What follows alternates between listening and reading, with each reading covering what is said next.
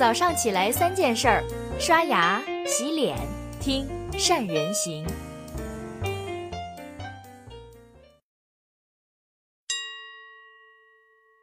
听众朋友好，我是石老猫，今天继续与大家分享企业家修为的话题，看企业家应该如何修为，成长为知人善任的企业领导者。首先来看公司内部的团队建设。一个人加入什么样的组织，就会相信什么样的故事；一个公司拥有什么样的团队，就能成就什么样的事业。有数据显示，在公司运营中，百分之五左右的员工对制度不满，对领导不满意。上班就是来挑毛病，和你对着干。公司所有的决策，他都有不同的见解。百分之十上下的员工，本身就是不合格品，在位置上形同虚设。他做过的事儿基本上都要返工，百分之二十的员工工作就是做一天和尚撞一天钟，还有的员工是骑驴找马，到你公司培训来了，工作好坏无所谓，只为履历上有在你公司工作的经历。不到百分之四十的员工在有效工作，不足百分之五的员工在高效工作，最高效的工作就是老板自己，也就是说，有近一半的员工没有产生绩效。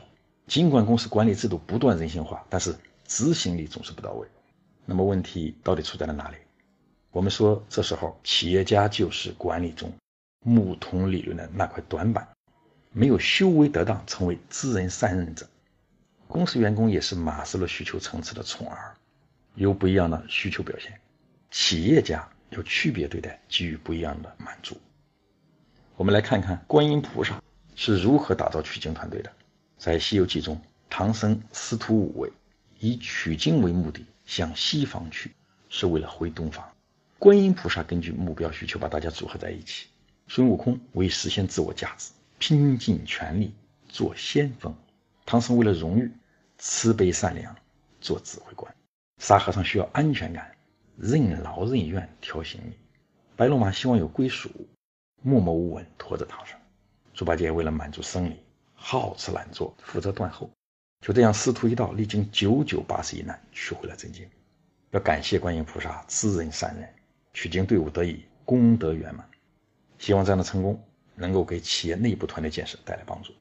二，公司外部环境对团队建设的要求：一，过去的外部环境，我们的外部交往对象表现非常差，基层执行者不少人吃里扒外，欺上瞒下；中层管理者有人是成事不足，败事有余。上层领导都懂得上下贯通、左右逢源，他们用各种各样的方式经营自己的位置，处理手中的权力，给企业带来麻烦。二，当下外部环境已经有所改变，但是不作为的现象依然存在。有些基层办事员事不关己，高高挂起，推诿拖拉不作为；有些中层管理者不求有功，但求无过，年轻怕重，不敢担当；有些领导言之无物，言行不一，说一套做一套，绕着问题走。我们知道。企业外部竞争如同赛马，在赛马比赛中，马非常重要。比马重要的是骑手，比骑手重要的是游戏规则，比游戏规则重要的是规则制定者。在同质化严重的市场环境下，水平差异越来越小，市场经济发展提升了整个国家企业的商务能力。在竞争中，谁都不能大意失荆州。所以，对外部环境的知人善任，如同大国外交。要弄清楚交往对象，匹配好交往人员。三、企业内部外部团队建设的相互关系。有人说，成功离不开五个人：高人指点，贵人相助，小人监督，仙人诱护，个人努力。其实，企业家取得成功，是基于理念，源自创意，完美运作，收官在运营。这些工作都需要有了不起的人才。企业家确立了企业战略，解决了外部资源整合。知人善任就成了日常工作。四、企业家知人善任的行为标准：一、先来看拥有强大执行力的团队成员应该有什么样的表现。领导要德高望重、深谋远虑；高管要德才兼备、勇于奉献；中层要又红又专、乐见他成；基层要独当一面、敬业进取。知人善任的企业家要严于律己、恩威并济，让下属发挥最大能力，善于示弱，让专业的人干专业的事儿。汉高祖刘邦说：“运筹帷幄，决胜千里，我不如张良。”治理国家、安抚百姓，我不如萧何；连百万之众，战必胜，攻必取，我不如韩信。这三个人都是当世豪杰，能够为我所用，是我能够得天下的原因。企业家要成就一番事业，就要知人善任，有左膀右臂，有追随者。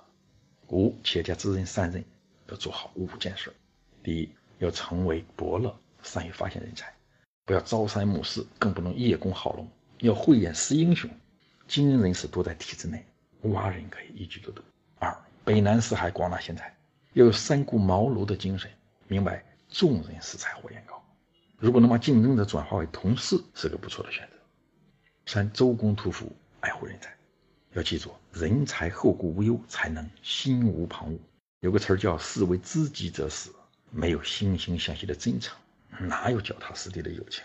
四有容乃大，人尽其才，要容人短处，用人长处，宁缺毋滥。把那个支点给阿基米德，让他把地球翘起来。五用人不疑，从谏如流，要相信直觉。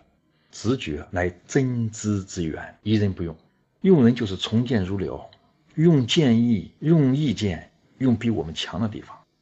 最后就知人善任，给企业家一些提醒：与员工直接说劳资关系，不要画大饼。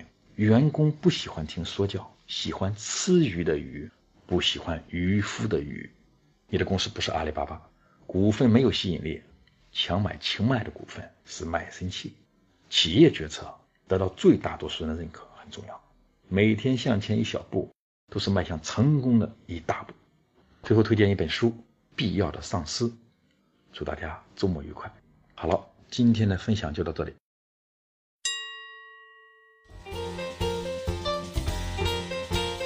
关注善人行微信公众号，每天早上六点三十分，咱们不听不散。